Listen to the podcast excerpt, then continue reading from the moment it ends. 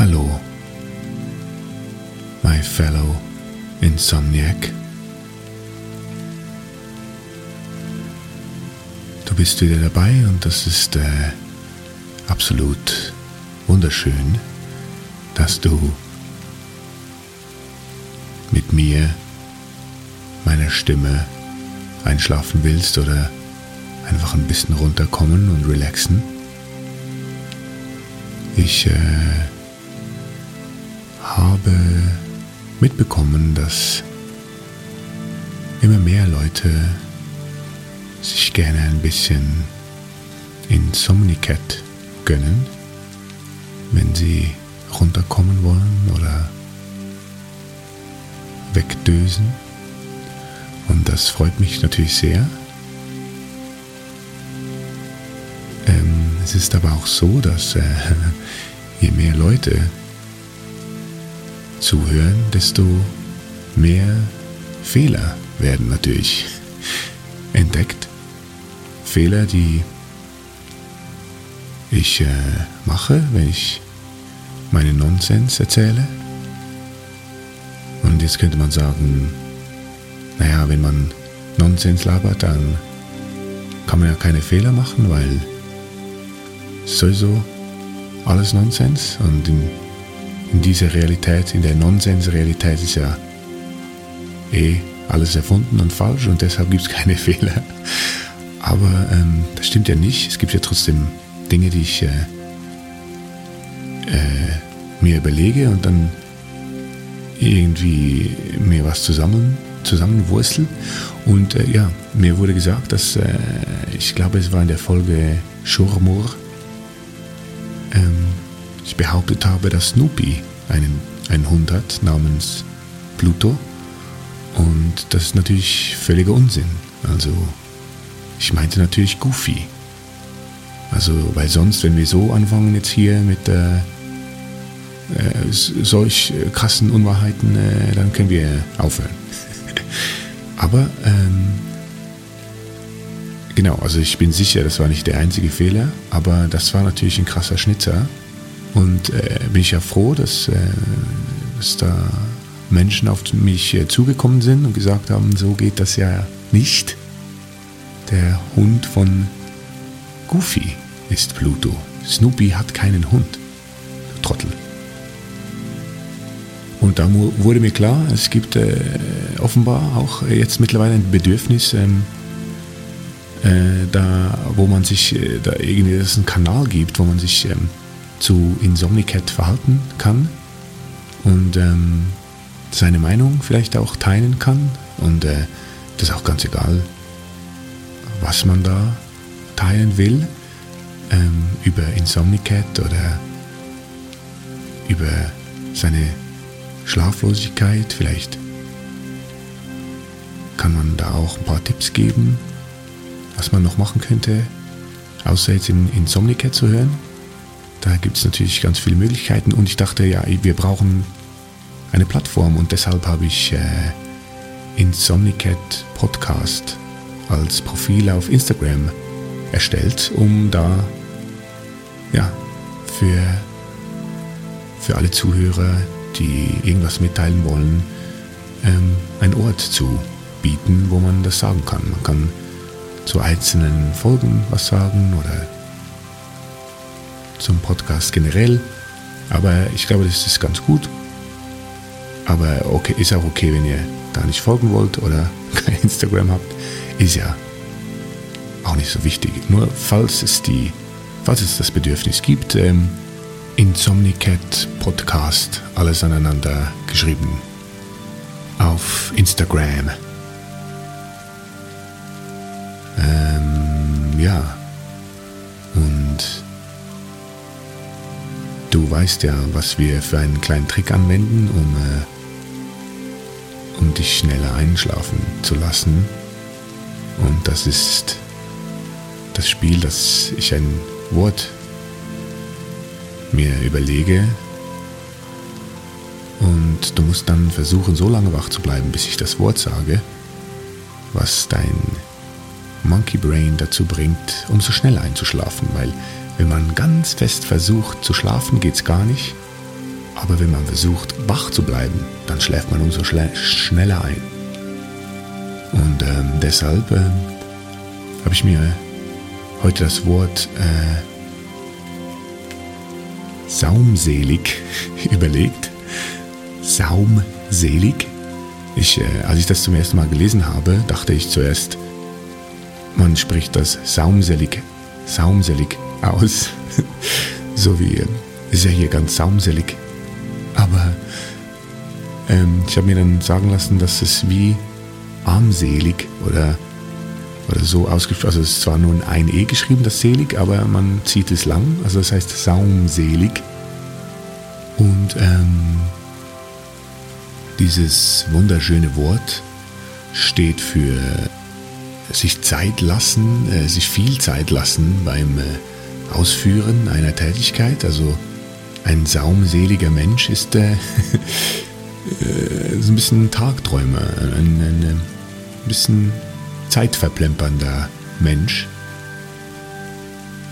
Ich glaube, das kommt auch vom Wort versäumen, Versäumnis, also Saum, saumselig. Seine Seele ist äh, voller Versäumnis oder so. So, und ähm, genau, wenn ich das Wort sage, dann äh, und du bist noch wach, dann äh, hast du es geschafft. Dann bist du der müdeste Mensch der Welt, der nicht schlafen kann. Aber du weißt ja, am Schluss gibt es auch noch eine halbe Stunde Musik, also kein Stress, alles gut. Und äh,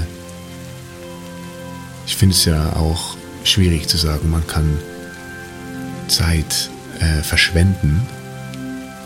Ähm, Zeit ist ja die Zeit ist ja unendlich und etwas, von dem es unendlich, unendlich davon gibt, kann man ja nicht, kann man nicht verschwenden, gibt ja unendlich.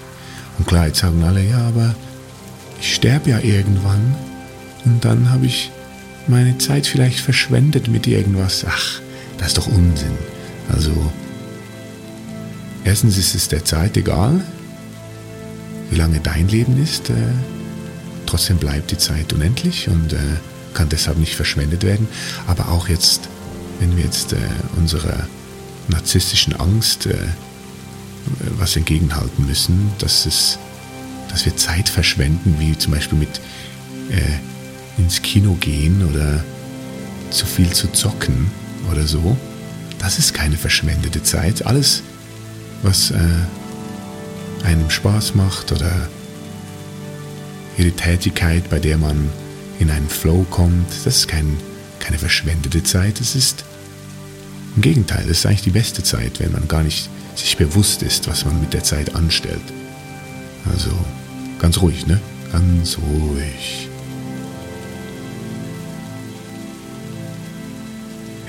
Übrigens äh, fand ich das sehr lustig, als, äh, als ich angefangen habe, weil ich bin ähm, ich war wahrscheinlich ein bisschen zu alt für diese ganzen Harry Potter Bücher, als die rausgekommen sind. Und ähm, habe deshalb dann auch die ganzen... Äh, und jetzt, ja klar, man kann nie zu alt sein für Harry Potter Bücher, ja, ja. Äh, ja, aber ich hatte damals halt irgendwie, wollte ich äh, coolere Sachen machen wie äh, Skateboard fahren, ich weiß nicht mehr, oder zocken oder so. Und ähm, dann wurde mir jetzt aber wirklich ans Herz gelegt, dass äh, ich diese Harry Potter-Filme doch wirklich unbedingt schauen soll. Ähm, weil ich habe noch keinen einzigen gesehen. Das äh, ist unglaublich. Und da dachte ich, ja, okay, ich lasse mich mal drauf ein. Müssen ja gut sein, wenn alle so durchdrehen.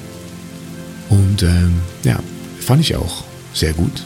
Sehr gut. Äh, in die Welt reingefunden. Gefällt mir sehr gut, die Harry Potter Welt.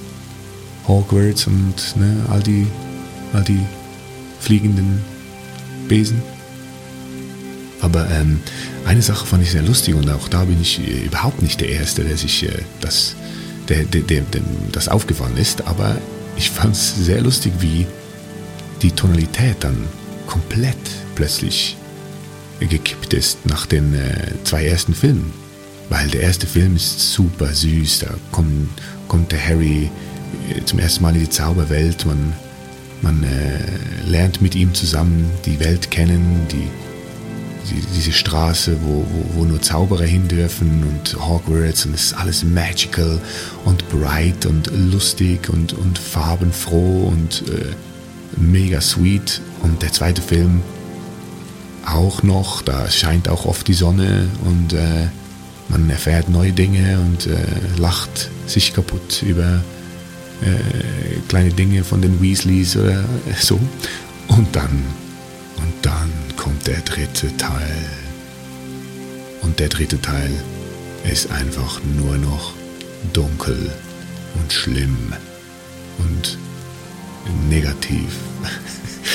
naja, also nicht negativ, aber das Lustige fand ich ja, dass als ich mir dann vorgestellt habe, wenn die ganzen Familien und die Kinder und so, die schon die ersten zwei Teile im Kino genießen durften und immer rauskamen der besten Stimmung und dann äh, noch an die Sonne gingen und gelacht haben und über den Film geredet haben, die gingen ja dann mit derselben Erwartung in den dritten Teil und da, das fängt ja schon an mit so Dementoren. Und die sehen aus wie einfach wie unglaublich schreckliche fliegende fliegende Sense, Sensemänner. Und ähm, dann regnet es immer, sowieso eigentlich ab Teil 3, regnet es einfach in jeder Einstellung. Und es ist dunkel und äh, ein süßes Tier, das fliegen kann, muss äh, geschlachtet werden. Und, äh, ähm, und ich habe ich mir vorgestellt, wie dann die Zuschauer und die glücklichen Kids und die Familien dann aus dem Kino rauskommen und denken, äh, this was the darkest movie I've seen. Aber auch da wieder zeigt sich wahrscheinlich mein schlechtes äh, Harry Potter Wissen, weil wahrscheinlich waren die Bücher ja auch ein bisschen so und natürlich äh, wussten all die Leute, auf was sie sich einlassen, schon bevor sie den Film gesehen haben, weil sie wussten, naja, Buch 3 wird jetzt ein bisschen dunkler. Ja. Und ähm, das Lustige ist auch, ich bin äh, großer Fan von, von Fantasy-Geschichten. Verstehe mich nicht falsch, also äh, Lord of the Rings, äh, Harry Potter oder auch Games wie äh, God of War oder äh, The Witcher oder so, ist ja, finde ich alles toll, aber ich habe immer diese lustige Diskussion mit, ähm, mit meinen Freunden, dass ich denen sage, die auch immer sehr Fan sind von diesen Stories, sage ich immer, ja, also so schwierig ist es jetzt, ist es jetzt ja nicht, diese, diese, so eine Fantasy World zu erschaffen, ist ja kein Problem. Ist ja das einzige Ding ist, man muss ein bisschen kohärent bleiben in der Story selber, aber sonst kannst du ja einfach komplett alles erfinden. Wenn du ein Problem hast oder wenn dein Protagonist ein Problem hat, dann, ja, dann kann der halt zaubern oder kann das und du kannst ja alles immer erfinden. Und dann musst du dich äh, so ein bisschen an die äh, Dreiaktstruktur halten, die Heldenreise. Und bam, hast du ein, äh, ein Franchise, ein Fantasy-Franchise. Und ähm, meine Freunde werden dann immer sehr wütend und sagen, äh, ja, sei still, du Idiot, du kannst äh, gar nichts, wieso hast du dann das nicht, nicht gemacht bis jetzt? Und ähm, dann entgegne ich, äh, weil es zu einfach ist für mich. aber ja, wie gesagt, versteht mich nicht falsch, ich bin ein großer Fan von, von diesen Autoren, aber so schwierig ist er nicht. Also ich kann ja auch äh, Franchise finden, also die Franchise heißt, äh, die, das Fantasy-Epos heißt Die Perlen der Götter und äh, ähm, die Geschichte beginnt mit einer Gruppe von guten Freunden und Freundinnen. Also ähm, dabei ist dann natürlich eine Elfe, die die äh, Marodin, die Elfe Marodin, äh, der, der, der starke Zwerg ähm, Bro, Bromodar, äh, zwei Giganten, also zwei Geschwister, äh, Gribli Quor und äh, Gribli San, äh, eine große Frau, ein großer Mann, also Giganten, ne, wie man sie kennt. Und äh, ein Mensch, äh, der, der, der Rainer.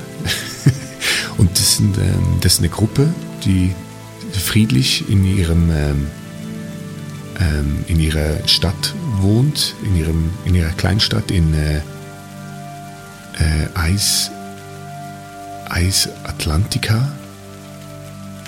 Und äh, das ist auch nicht selbstverständlich, dass die so zusammenleben, diese Elfen und Zwerge, weil wir kennen das alle, die kommen eigentlich normalerweise so aus ihren zugewiesenen äh, Kontinenten oder Orten. Und diese Gruppe ist aber eine sehr spezielle Gruppe, die dann in den Prequels erklärt wird, wieso die zusammengefunden haben. Aber wir beginnen jetzt einfach da, die Franchise. Äh, und ähm, ja, eines Tages, als sie da so zufrieden am Tisch sitzen und essen, fliegt eine Perle durch, äh, durch das Eis. Weil in Eis Atlantica ist natürlich alles aus Eis. Also die, eine Perle fliegt, die ist so heiß, wenn sie vom Himmel kommt, schmilzt durch das Dach durch und ähm, fällt auf den Tisch und schmilzt durch den Tisch durch. Und bevor sie dann durch den Boden schmelzen kann, nimmt ähm, Bromodar, der Zwerg, nimmt die Kugel und sagt, äh, au, heiß, aber was ist denn das? Und die Gruppe starrt auf diese schwarze, tiefpechschwarze Perle und weiß nicht, äh, was es ist. Und dann gehen sie zum Zauberer, Zauberer Nim Nimbus Tran und der Zauberer Nimbus Tran, sein Blick verdunkelt sich sofort. Und die, die, die Gruppe weiß so, nein, das hier ist was im Argen. Und der Zauberer sagt, ja, das ist die erste Perle der Rick Six. Und die Gruppe guckt sich an, wie, was, wer, wer ist Six? Und der Zauberer erklärt, gibt es auch eine kleine Montage, die Six haben vor langer, langer Zeit die Erde bevölkert. Und äh, es war eine Schreckensherrschaft unter ihnen. Es war schlimm und die Menschen haben gelitten und mussten getrennt auf ihren Kontinenten leben und ähm, dann kamen die Götter und äh, die Götter haben die Rick Six äh, vertrieben und für immer verbannt von der Erde. Aber um und dann konnten die Elfen und die Zwerge und Giganten und Menschen alle wieder zusammen sein und eine gute Zeit haben und glücklich sein. Aber der Preis der Götter war, dass sie sich äh, verstecken mussten, weil sie wussten, dass sie, solange sie auf der Erde sind, werden die Rixics immer wieder kommen und versuchen ihre Feuerherrschaft wieder an sich zu reißen. Und ähm, das konnten die Götter nicht geschehen lassen und deshalb mussten sie sich zurückziehen in, in kleine Perlen, in denen sie nur noch ihre Seele zurückließen und diese Perlen haben sie versteckt in einem tiefen, tiefen Wald weit weg. Und dann ist die Montage vorbei und Rainer fragt, äh, wie, wer ist jetzt die Perle? Also die Perle, die eine Perle ist ja hier, diese schwarze Perle. Und sagt der Zauberer, Nimbus Tran sagt, nee, das ist ja ein Rixig. Und die sind ja, das sind, die sind, das sind so schwarze Kugeln. Den, der ist jetzt ähm, diese Kugel hier habe ich jetzt verzaubert, dass sie nicht aufgeht. Aber ähm, das ist nur ein Vorbote. Also in, in, in den nächsten Monaten kommen Tausende davon auf die Erde und die ploppen dann auf und dann kommen die Rixics raus. Und die Götter, die, die Seelen der Götter sind in weißen Perlen in einem dunklen Wald weit entfernt. Und ihr müsst jetzt dahin, weil die einzigen, die die Rick 6 be besiegen können, seid ihr fünf. Äh, die Götter, meine ich. Und dann ähm, gucken sich die, die, unsere fünf Freunde gucken sich an und äh, natürlich gibt es dann die, das eine oder andere Refusal ne, auf der auf Call. Also ähm, hier der Zwerg, Bromo, Bromo da, sagt, nee, das kann ich nicht machen. Ich äh, bleibe hier bei meiner Zwergenfamilie. Und äh, die Elfe schafft es dann aber, ihn zu überreden. Es passiert irgendwas, dass er dann denkt, ah, okay, ich gehe doch mit.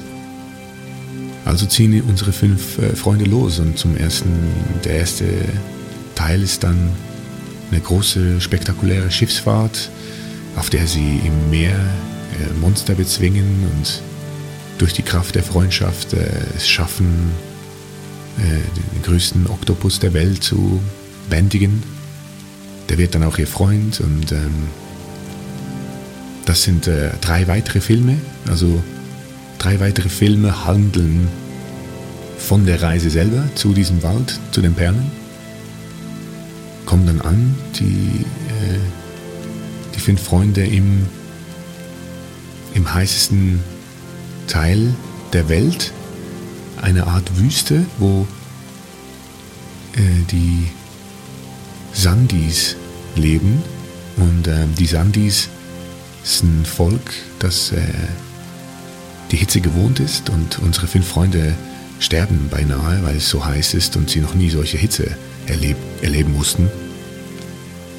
Aber kurz bevor sie komplett verdursten, tauchen dann diese Sandis auf und ähm, geben unseren fünf Freunden Devices, also kleine Geräte, die sie sich in die Nasen stecken können und da tropft dann die ganze Zeit so ein kleiner Tropfen ihnen in den Hals, damit sie keinen Durst mehr verspüren. Und ja, so kommen sie dann auch durch die Wüste. Ähm, hm. ja, und so, jetzt, äh, wir springen mal fünf Filme vorwärts in den Wald und da ist jetzt auch schon nur noch die Hälfte des, ähm, der Truppe unterwegs, weil natürlich jeder Film hat geendet mit dem Tod eines sehr geliebten Protagonisten und wir sind jetzt nur noch, äh, wir haben nur noch die Elfe, den lustigen Zwerg, weil es der Comic Relief und nur noch eine, nur noch eine Gigantin, also nur noch Gribli San, ne Gribli Quor. Äh, und die, die gehen jetzt in diesen Wald und denken, wie zum Teufel finden wir denn jetzt diese Perle, Perlen der Götter, weil äh, wir haben ja keinen Plan. Und plötzlich bewegt sich der Baum, an dem sie anlehnen und wird ganz wütend und schreit sie an und die äh, Gigantin muss dann gegen diesen Baum kämpfen, weil sie die einzige ist, die genug groß ist. Aber auch sie äh, schafft es fast nicht, weil diese Bäume so groß sind in diesem dunklen Wald. Und kurz bevor sie schon fast stirbt, kommt ihr die Elfe zu Hilfe und kann den Baum äh, beruhigen und ihm davon überzeugen, dass die drei seine Hilfe brauchen, um ja, ihre Welt zu retten und damit auch seine Welt. Und plötzlich wird der Baum ganz friedlich und lieb und ähm, lässt sie dann sogar aufsteigen und rennt los durch den Wald. Er sagt ihnen aber, ich kann nicht den ganzen Weg zu den Perlen gehen mit euch, weil mir ist der Zugang verboten zu dem Reich, äh, Reich der ähm, Höhlen, Höh, Waldhöhlenreich. Weil in den, im Waldhöhlenreich sind die Perlen der Götter versteckt. Und als sie dann die Grenze erreichen zum Waldhöhlenreich, verabschieden sie sich, unsere drei Freunde, vom Baum und winken ihm zum Abschied und äh, drehen sich dann um und hören, wie der Wind durch die Höhlen zieht. Und ähm, machen sich auf in die Höhlen. Und in den Höhlen ja, müssen sie natürlich äh, kämpfen und bestehen gegen äh, riesige Fleder Fledermäuse und ähm, Höhlentiere, Monster, Monster und ähm, man darf natürlich nicht vergessen, dass Elfen auch Superkräfte haben und Dinge äh, anfassen und verzaubern können. Also jetzt in, in meinem Universum, in meiner Franchise. äh, und der Zwerg ein magisches Schwert hat, mit dem er auch äh, richtig krasse Dinge machen kann und die Gigantin natürlich einfach super stark ist. Also muss man sich jetzt nicht sorgen um die drei. Und schließlich ähm, im sechsten Teil finden sie dann die Perlen der Götter und sehen, wie die Seelen darin rumschwirren und merken, dass sie Gefäße brauchen für diese Götter, also, äh, exist äh, also Gestalten. Sie brauchen ähm, Lebewesen, die sie mit den Seelen der Götter füllen können. Also suchen sie sich ganz viele große Kreaturen und Monster und, und füllen sie mit den Seelen der Götter. Und so erwachen die Götter in den Körpern von äh, großen Kreaturen zu, zu neuem Leben und sind eigentlich bereit, um zu kämpfen gegen die Sigrigs, die natürlich genau jetzt in großer Zahl auf der Erde ankommen. Ja, es gibt einen großen Kampf, bei, den, äh, bei dem dann die Götter, aber nur durch die Hilfe unserer drei Freunde als Sieger hervorgehen. Und es gibt ein großes Fest.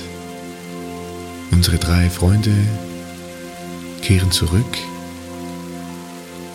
äh, nach Eis Atlantica und feiern. In der Stadt werden sie willkommen wie Helden. Es gibt auch noch Momente, ein bisschen traurig ist, weil die drei, äh, die zwei, die wir verloren haben, werden betrauert natürlich. Ja. Und ähm, die Götter ziehen sich aber wieder zurück in die Perlen und man sieht, dass darunter jetzt also das jetzt, wenn die Franchise gut funktioniert hat nach Film 6, sieht man dann wie in den Höhlen auch zwischen den weißen Götterperlen eine schwarze liegt. Und man denkt sich, oh oh, hier gibt es nochmal Stoff für sechs weitere Filme. Äh, aber das ist dann erst wieder aktuell in 20 Jahren, wenn die Leute nicht mehr überdrüssig sind, diese diese Franchise, Perlen der Götter, dann äh, kann man das wieder hervornehmen. Oder halt das Prequel machen und erzählen, wie die fünf Freunde damals eigentlich zusammengekommen sind. Ist auch schön dann für den einen Schauspieler, der schon im zweiten Film gestorben ist, der Mensch, der Rainer, wenn der nicht allzu alt ist, nach 20 Jahren, ist das natürlich ein mega Comeback für den, dass der plötzlich jetzt wieder im Rampenlicht steht, um das Prequel für Perlen der Götter zu drehen. Das ist ja auch eine wunderschöne Geschichte für sich selbst genommen, dann für die Medien. Bist du noch wach? Oder träumst du schon von Elfen und äh, Giganten und Zwergen und fantastischen, geheimnisvollen Wäldern.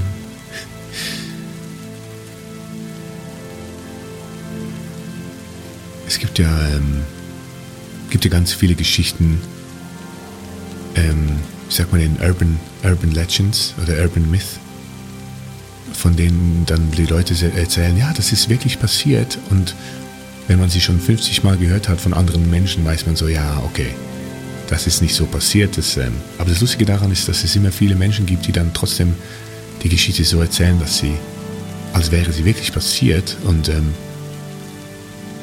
ich ich habe letztens eine Geschichte gehört, von der ich aber wirklich eigentlich denke, dass sie stimmt. ähm, weil ein Freund von mir hat mir gesagt, er hat einen Podcast gehört und darin hat ein sehr berühmter Regisseur, ich sage jetzt eben den Namen extra nicht, weil ich hier keine Gerüchte verbreiten will und weil ich auch weiß, wie schlecht ich äh, und ungenau ich äh, Geschichten wiedergebe und deshalb ähm, will ich hier niemandem äh, die, seine Reputation zerstören oder so, deshalb äh, machen wir das jetzt mal ohne Namen. Äh, aber dieser Regisseur, hat ein berühmter Regisseur, hat dann äh, erzählt, dass ähm, er Freunde hat. Da fängt es ja schon an, ne? schon eine Ecke, zwei Ecken, dann sind wir schon um drei Ecken. Aber die Geschichte ist so gut, weil er hat erzählt, dass befreundete, eine befreundete Familie äh, im Urlaub war in Italien. Die ganze Familie, Großeltern, Kinder, alle da. Und hatten eine schöne Zeit. Und dann ist aber die Großmutter, Großmutter gestorben in den Ferien, im Urlaub. Und ähm, auch das, äh, keine große Tragödie, die ist äh, friedlich eingeschlafen.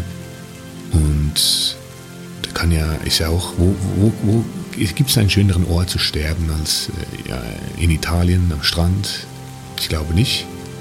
Und das Problem war aber, ähm, dass die Familie ja nicht da gelebt hat und die Großmutter auch nicht da beerdigen, beerdigen wollten. Und deshalb ähm, mussten sie sie zurück in, äh, wie sagen wir mal, Nachbarland. Wir brauchen ein Nachbarland, die Schweiz, äh, äh, zurückbringen. Und das kann man ja natürlich, wollten sie das über offizielle Wege machen, das ist ja kein Problem, gibt es ja Rücktransporte und so. Aber ähm, das ging offensichtlich dann sehr lange. Da ist dann Papierkrieg ausgebrochen und äh, Behördenstress und so. Und irgendwann hat sich die Familie gedacht, ja komm Leute, also das ist einfach, Großmutter ist ja jetzt auch nicht äh, über 60 Kilo schwer und äh, die, die bringen wir ja easy selber nach Hause und können wir dann schön bei uns in den Alpen begraben. Und haben sie dann äh, schön auf ähm, so behilfsmäßig auf das Dach ähm, geschnallt. Also jetzt nicht natürlich äh, in einer schönen, ich nehme mal an, so ein Ski, eine Skibox, wo man so die Ski reinmachen kann auf dem Dach. Man sagt dazu auch so, so Dachsarg oder so, glaube ich, was äh, in diesem Zusammenhang natürlich äh, sehr zutreffend ist.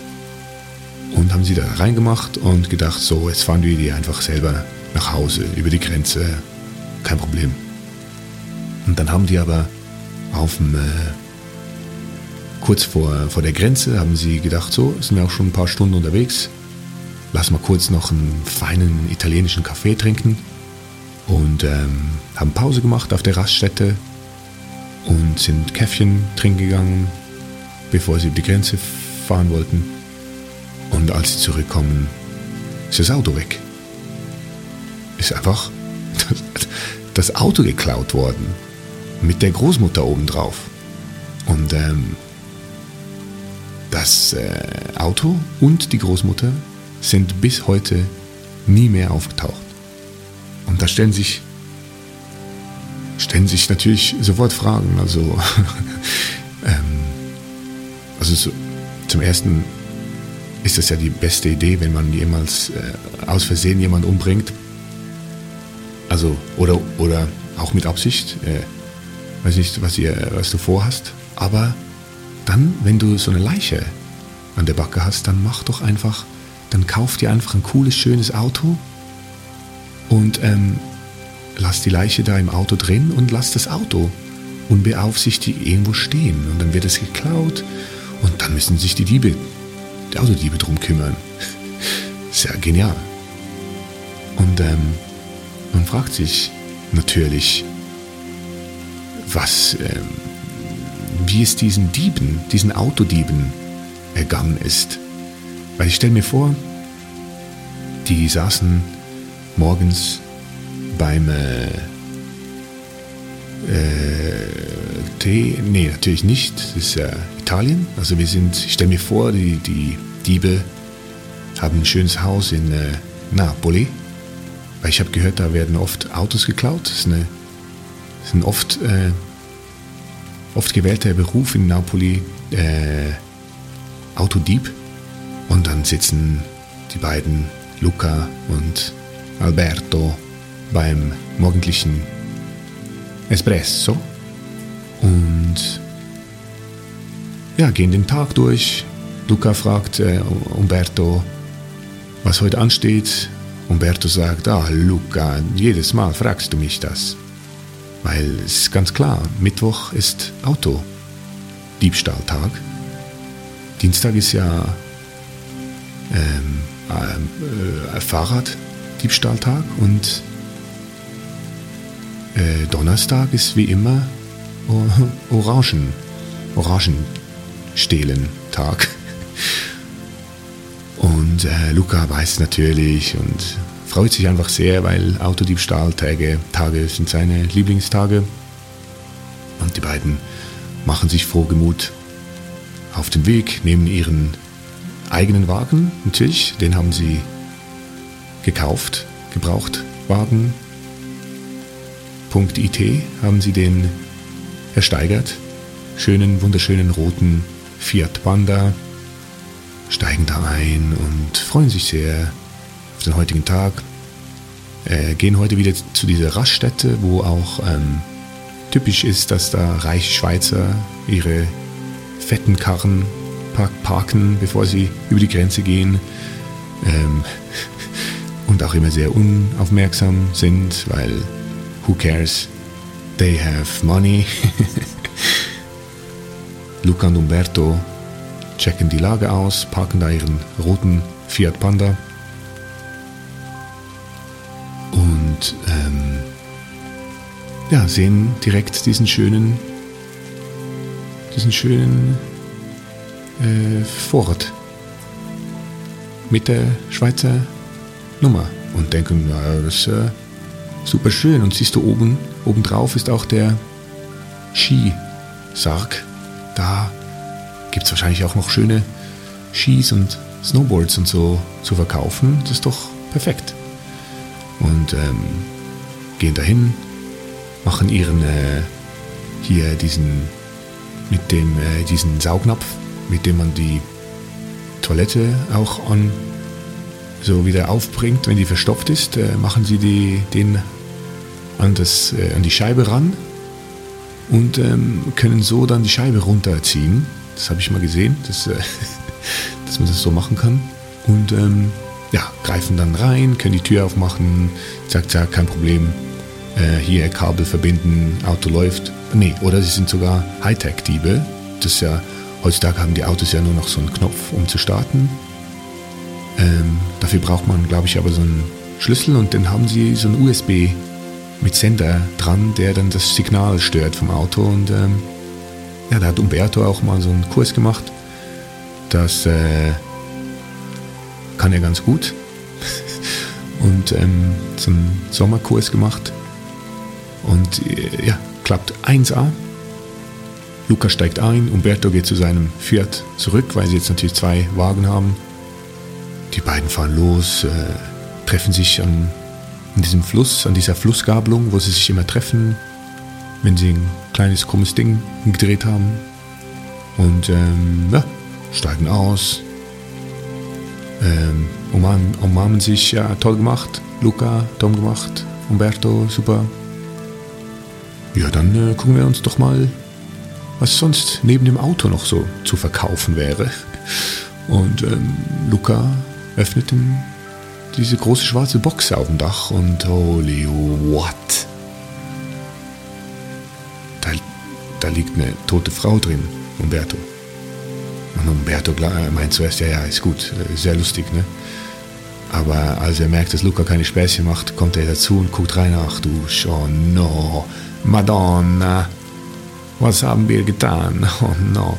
Das sind ja, Luca und Umberto, muss man ja hier auch sagen, sind ja keine Mörder oder keine schlechten Menschen. Niemals werden die mit sowas in Verbindung gebracht werden wollen. Und jetzt stehen sie hier in diesem Schlamassel. Das ist ja einfach gemein schon fast. Aber ähm, Vielleicht müsste man hier auch ähm, kurz so einen Pin reinmachen, weil ich habe gerade zwei Ideen, wie sie, ähm, wie sie jetzt weitermachen können. Äh, wir machen hier so einen roten, eine Pinnnadel rein, damit wir danach zurückkommen können. Also wir sind gerade an der Stelle, an der äh, Luca und Umberto, Umberto diese tote Großmutter äh, auf dem Dach gefunden haben ne? und schockiert sind. So, jetzt gehen wir mal in die eine Richtung. Weil ähm, da denkt jetzt Umberto und Luca, okay, wir müssen die loswerden. Was gibt es denn für Möglichkeiten? Also wir könnten die irgendwie, wie ne, unsere Landsleute, die Mafia, die könnten ja, die machen ja immer so Betonblocks an die Füße ran und werfen Leute ins Wasser oder oder äh, äh, Säure, Säure kann man irgendwie auch machen, aber ist schwierig um zu besorgen irgendwie. Und äh, ein Unfall jetzt irgendwie zu faken ist auch schwierig, weil die Familie weiß ja, dass das Auto irgendwie zusammengeklaut wurde mit der Großmutter. Also alles schwierig. Die beiden schon fast äh, Panik, richtig Panik schieben. Da fällt Luca plötzlich ein. Umberto, ist heute nicht diese Sprengung von der Mine? Und Umberto guckt Luca an so, Oh, du bist ein Genie. Luca, küsst ihn auf, den, äh, auf die Stirn, weil das ist eine geniale Idee, weil ähm, hier in Norditalien gibt es auch äh, Minen in den Bergen, wo äh, Kohle abgebaut wurde und da gibt es eine alte Mine in der Nähe, wo Luca und Umberto auch als kleine Kinder immer gespielt haben. Und die muss geschlossen werden, weil sich da oft äh, Wanderer drin verlaufen und äh, äh, auch äh, Tiere, Wildschweine und so verenden da drin immer mal wieder und es macht keinen Sinn. Die wird nämlich nicht mehr gebraucht und deshalb wird es heute gesprengt da oben. Und die beiden denken, es ist ja absolut genial. Jetzt gehen die da rein, verstecken den Sarg, also den Ski, die Skibox mit der Großmutter drin und ähm, dann wird das gesprengt und nie, nie wieder kommt jemand dahin. Also ähm, nehmen Luca und äh, Umberto den, diese Skibox vom Dach und ähm, ja, ziehen los, weil man muss dazu sagen, diese Flussgabelung, die ist direkt am Fuß eines Berges, wo auch nicht äh, hochgefahren werden kann. Und deshalb müssen sie zu Fuß diesen steilen Wanderweg hoch. Und natürlich kommt ihnen dabei ein Wanderer entgegen, der wissen will, was die beiden hier äh, hochtragen.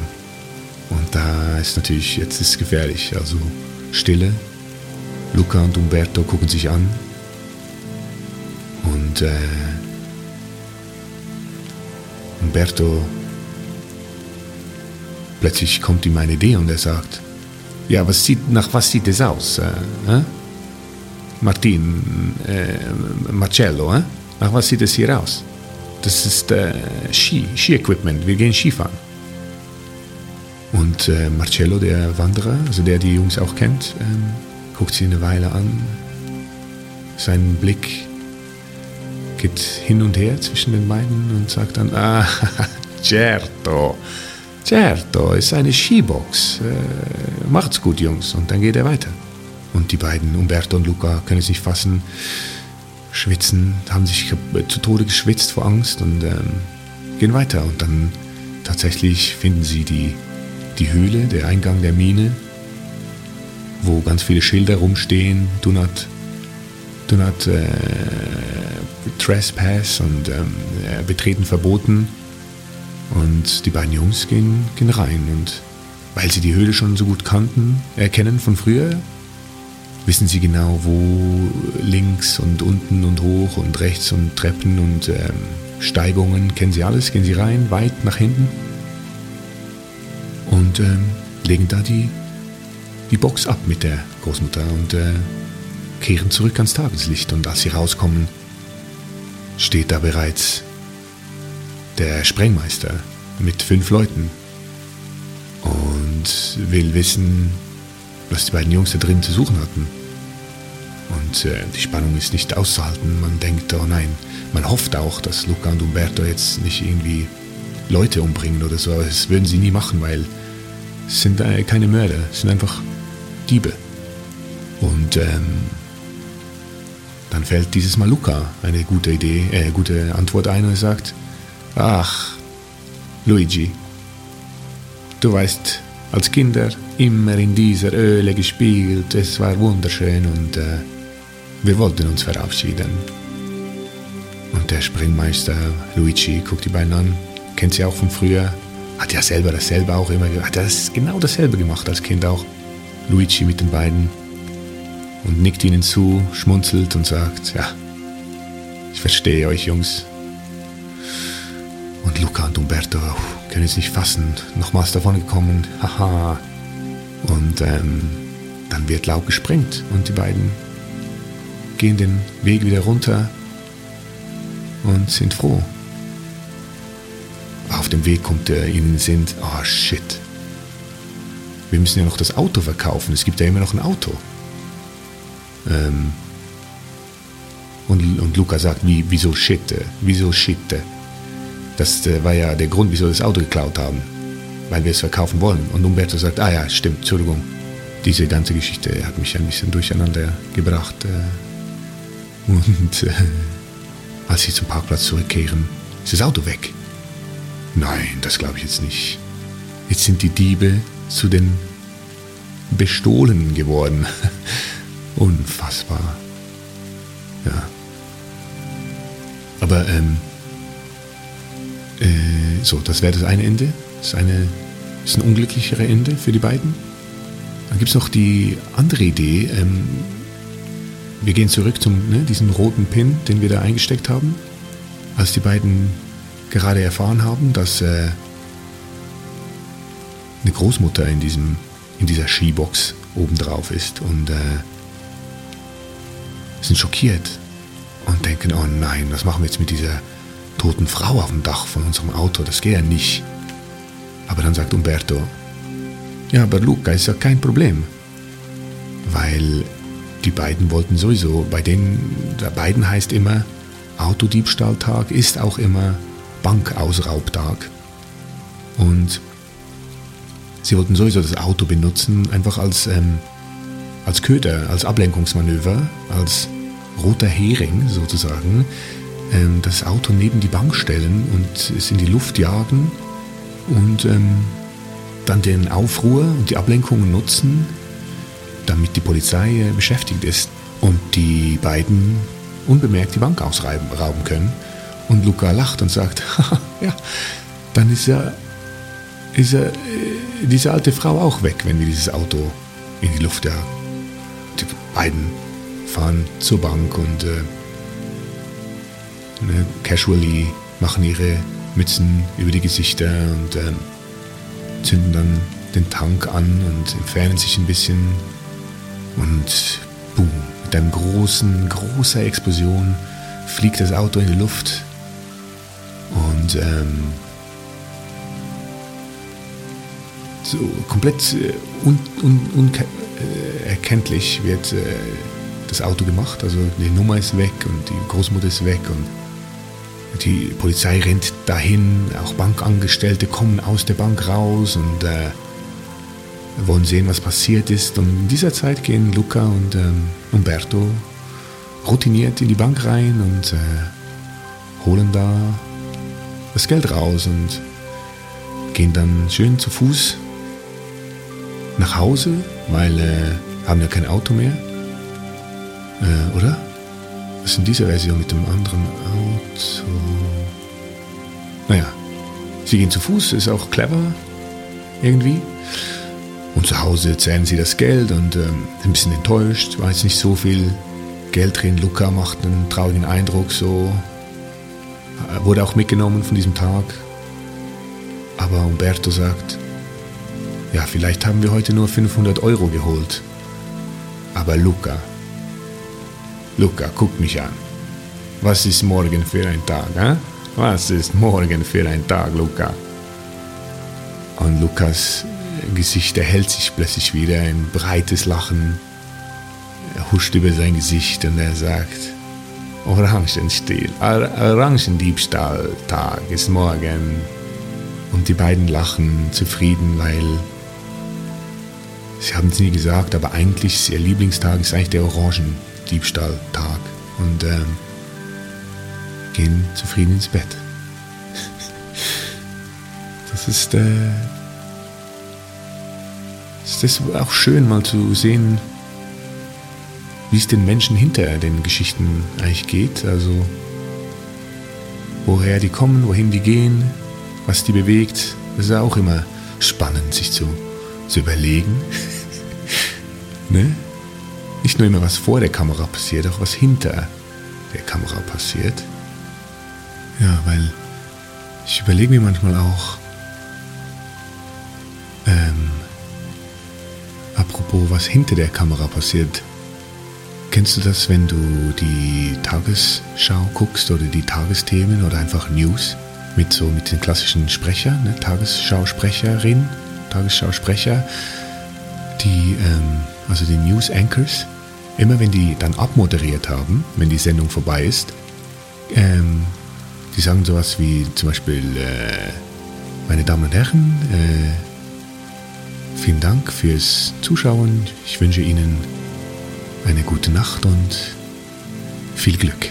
Und dann kommt ähm, Abspann, also dann kommt das Signet, dann kommt die Tagesschau, da, da, da, da, kommt die Musik wieder und es laufen vielleicht Credits, aber die Kamera bleibt ja noch auf den Sprechern. Vielleicht sind sie da auch zu zweit oder zu dritt im Studio und die Musik läuft, die Mikrofone sind aus und sofort beginnen die, die zwei Moderatoren und Moderatorinnen, sofort fangen die an, miteinander zu reden. Und ich frage mich immer, was reden die und wieso können sie so schnell von ihrem fokussierten, äh, vielleicht auch Teleprompter ablesenden äh, Ton wechseln in ein cooles, äh, casual Gespräch mit dem Arbeitskollegen. Ähm, ich finde es mega, also ich bin super fasziniert, weil es kommt halt immer super cool rüber, weil es dann so, so plötzlich äh, püscheln sie ihre Blätter und ähm, noch ein cooler Satz zum Kollegen. Ne? Und man guckt da noch so zu und die Musik läuft, aber man weiß nicht, was sie redet. Und ich glaube, ehrlich gesagt, dass die, dass es geht, ich kann mir nicht vorstellen, dass es geht, dass sie direkt dann in, dazu wechseln, ja, und was machst du heute noch, Peter? Äh, ne? Oder, ne, also vorher, oder sie reden direkt noch drüber, was sie vorher gerade besprochen haben, bevor die Kamera anging.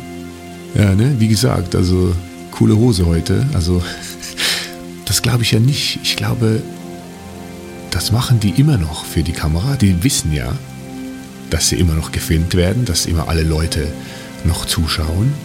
Und sie wollen aber auch nicht einfach wie so zwei Dummbatze einfach so da sitzen und warten so, äh, wir bewegen uns nicht, bis die Kamera ganz aus ist, sondern sie wollen natürlich beim Publikum den Eindruck erwecken, dass sie das drauf haben, so schnell cool ins Casual Talking zu wechseln, aber das geht nicht, weil es zu schwierig.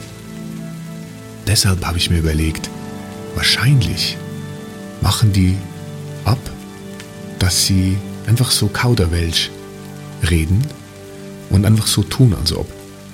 Also dann sagt der, der New Anchor, News Anchor zur anderen News Anchorin so, okay, ne, Margret, also weiß, wie es läuft. Wenn die Kamera aus ist, dann werde ich einfach Nonsens blabbern und du tust dann so, als würdest du mir eine Antwort geben und nicht lachen oder so, sondern einfach nicken und ähm, was zurücksagen muss auch nichts bedeuten.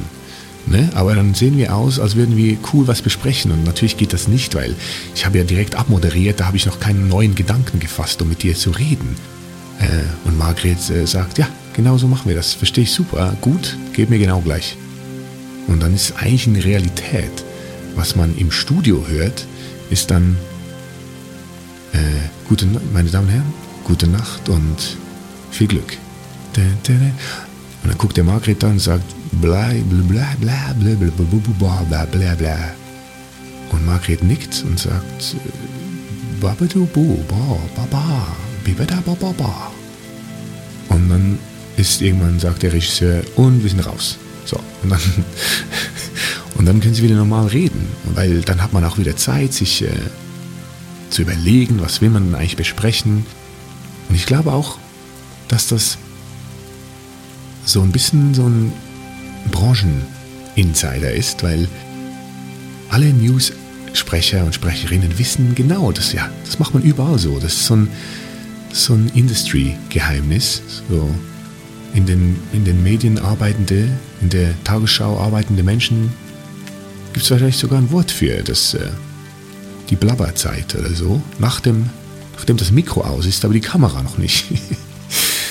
ich muss da echt mal äh, jemanden fragen, der bei den Tagesthemen, Tagesspiegel, Tagesschau arbeitet, weil ich bin fasziniert von diesem kleinen Ritual. Bist du noch wach?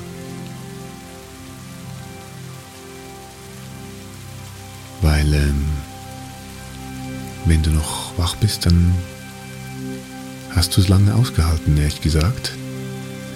Aber es gibt auch überhaupt keinen Grund, ähm, dann gestresst zu werden, weil du weißt, oh nein, der redet ja immer so eine Stunde und dann weißt du, also bist jetzt schon eine Stunde wach und bist gestresst, weil du nicht einschläfst. Das ist alles Humbug. Kannst du direkt knicken.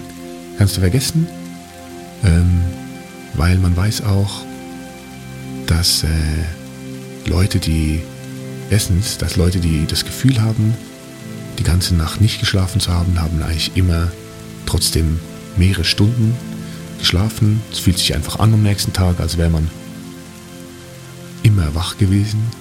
Und selbst wenn du nicht schläfst, es ist überhaupt kein Problem, weil selbst einfach das, ähm, das, die Entspannung, die Augen zu schließen, die Muskeln zu entspannen, dem Körper Ruhe zu gönnen, das ist alles eigentlich schon genug. Und äh, wenn du dabei nicht einschläfst, ist das überhaupt kein Problem. Du wirst den nächsten Tag trotzdem überstehen und dann umso müder am nächsten Tag ins Bett gehen und dann richtig gut einschlafen. Also alles okay, kein Stress.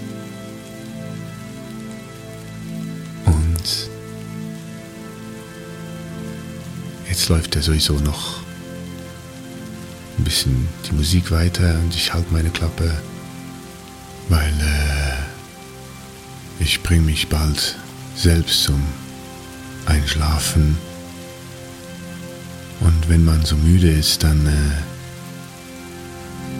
kann man auch nicht mehr so gut diese improvisierten Zusammenhänge.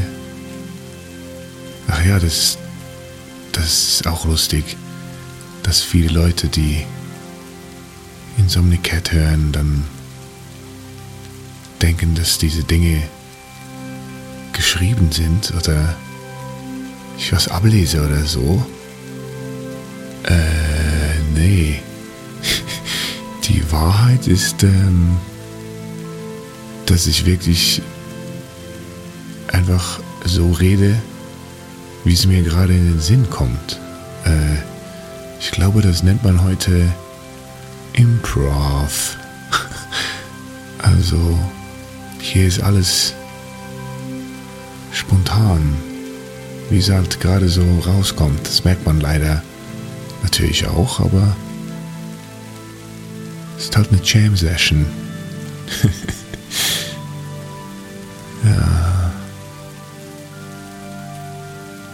Und ähm, ich muss ja noch unser Wort sagen.